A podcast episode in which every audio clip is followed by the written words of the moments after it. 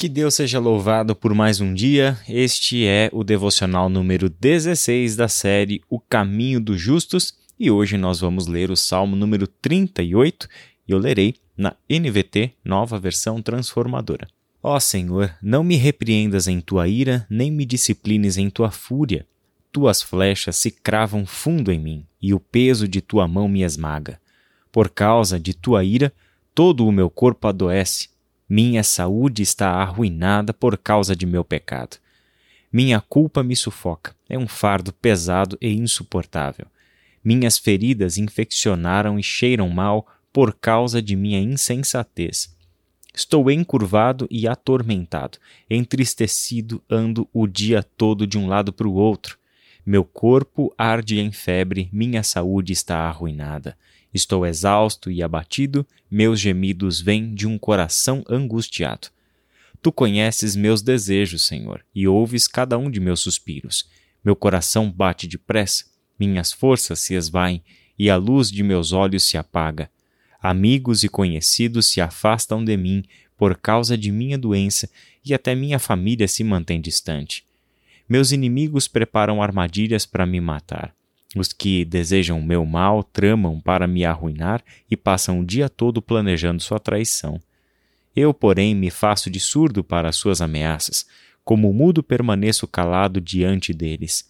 Escolhi nada ouvir e nada responder. Pois espero por ti, ó Senhor. Responde por mim, Senhor meu Deus.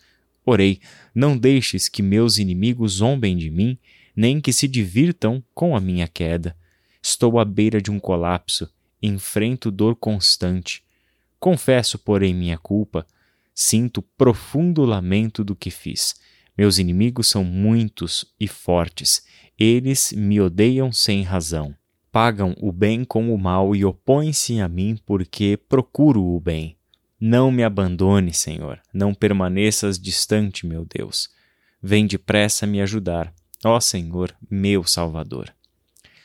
Salmo 38 é mais um dos salmos de confissão, um salmo em que o salmista coloca diante de Deus a sua percepção do que está acontecendo com o seu emocional, físico e espiritual, e segundo o salmista, isso estaria relacionado ao seu pecado. É por causa do seu pecado que ele sofre as consequências físicas, emocionais e espirituais. Este salmo coloca diante de nós uma importante discussão, que é a relação entre o pecado e o sofrimento, o perdão e a cura. No Antigo Testamento, nós temos muitos textos que fazem uma relação direta entre o pecado e o sofrimento humano. Ou seja, essa teologia retributiva que traz a ideia de que o pecado humano é a fonte de toda doença, Sendo assim, toda pessoa fisicamente enferma é uma pessoa que se encontra nessa condição por causa de algum pecado não confessado, por causa de algum pecado que está escondido. Só que outros textos do mesmo Antigo Testamento colocam essa visão em xeque. Isso já mostra que há um mistério que não está tão claro diante dos nossos olhos, até mesmo porque a própria Bíblia mostra que podem existir as duas realidades. O contraponto a esta ideia é o próprio livro de Jó, em que Jó busca o tempo todo investigar as suas ações, investigar a sua consciência, a sua conduta, e não encontra nada de errado que ele tenha feito, pensado, para que ele se visse tão doente e com a sua família destruída e, e todas as tragédias que haviam assolado a vida de Jó. Temos no Novo Testamento Jesus sendo perguntado se o homem enfermo estava enfermo por pecado dele mesmo ou por pecado dos seus pais. Temos aqui algumas visões que se abrem para nós. Não é possível darmos uma resposta única e abrangente para todas as situações de doença e sofrimento, se são elas todas originadas no pecado pessoal de uma pessoa. Mas, biblicamente, nós podemos saber de algumas coisas. A primeira delas o sofrimento, por causa da doença, a morte, o perigo da morte, nada disso faz parte da criação de Deus.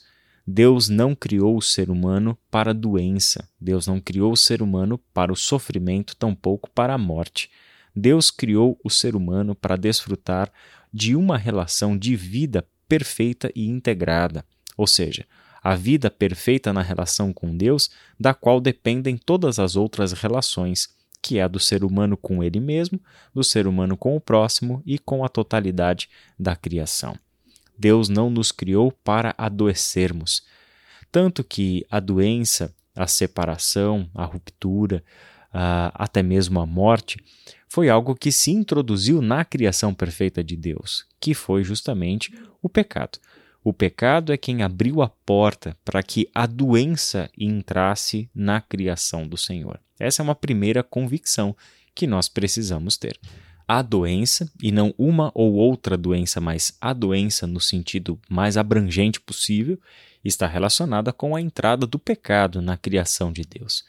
E se Deus enviou Jesus Cristo ao mundo para nos libertar do pecado, significa que Deus é a fonte dessa cura e que Ele está interessado e pagando o preço para que fôssemos curados em todos os sentidos. É disso que fala Isaías 53. Pelas feridas sofridas pelo Messias é que nós fomos curados. E este salmo, na sua visão, nos mostra uma outra coisa a consciência que o povo de Deus no passado tinha de que o pecado não era uma coisa somente espiritual, mas que o pecado nos atingia em outras dimensões e aspectos da nossa vida. O nosso pecado particular, o nosso pecado pontual, aquele que nós conseguimos dizer ontem eu pequei, este pecado pode trazer consequências para a nossa vida emocional, para a nossa vida física e certamente para a nossa vida espiritual mostra que o pecado atinge o salmista em todos os sentidos. Vamos a alguns exemplos dentro do salmo que nós acabamos de ler. O primeiro deles é a sensação de que as flechas do Senhor cravam fundo nele e o peso da mão do Senhor o esmaga. Né? Essa sensação é a boa descrição da angústia lá do versículo 8. A angústia é um termo uh, que traz a ideia de que a nossa respiração está sendo impedida porque algo está esmagando, comprimindo a gente ou comprimindo a nossa garganta. A mão do Senhor pesa sobre o salmista e ele tem esta sensação física de um corpo que está adoecendo e a saúde está sendo arruinada por causa do seu pecado. Versículo 4 a minha culpa me sufoca. Aqui temos uma expressão muito clara de que a culpa, que é oriunda da consciência do pecado, da consciência da transgressão, é o que traz para ele essa sensação de angústia, de tormento, de entristecimento. Isso leva o salmista, no versículo 8, a mostrar exaustão, a se dizer abatido e gemendo, porque o seu coração se encontra angustiado. Ele fala da sua doença física, suas feridas que cheiram mal, mostra que até mesmo seu corpo está sofrendo as consequências do seu pecado. O meu coração bate depressa, minhas forças se esvaem, a luz de meus olhos se apaga.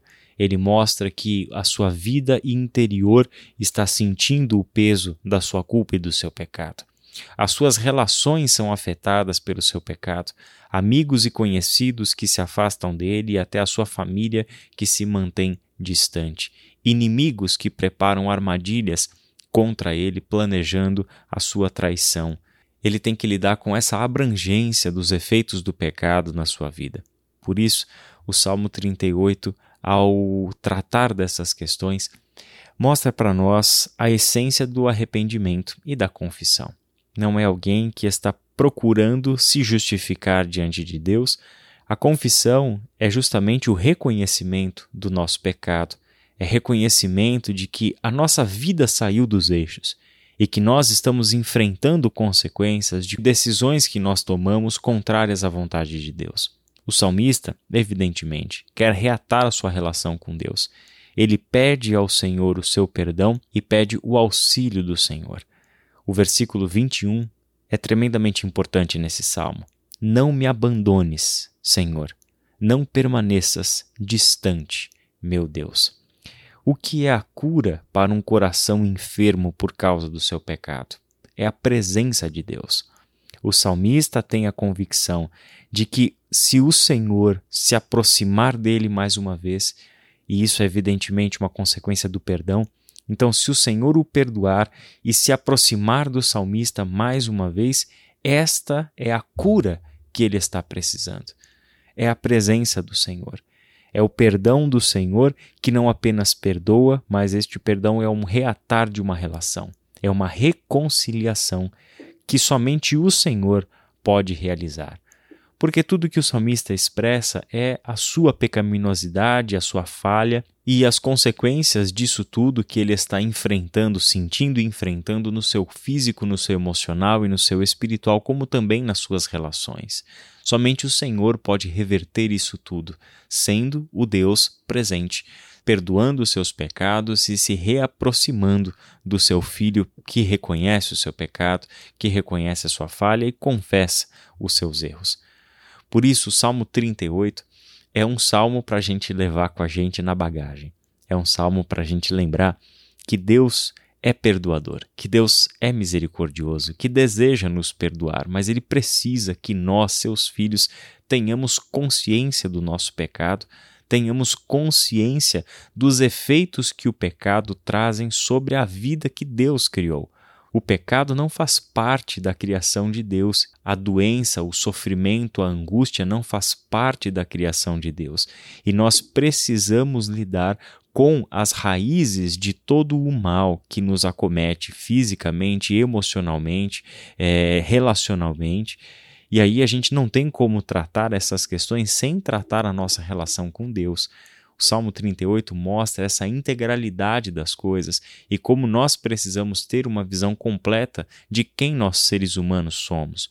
Pedir o perdão a Deus, reconhecer o nosso pecado sem nenhuma tentativa de autojustificativa para Deus é o coração da restauração proveniente do arrependimento e da confissão. Que Deus abençoe o seu dia e até amanhã.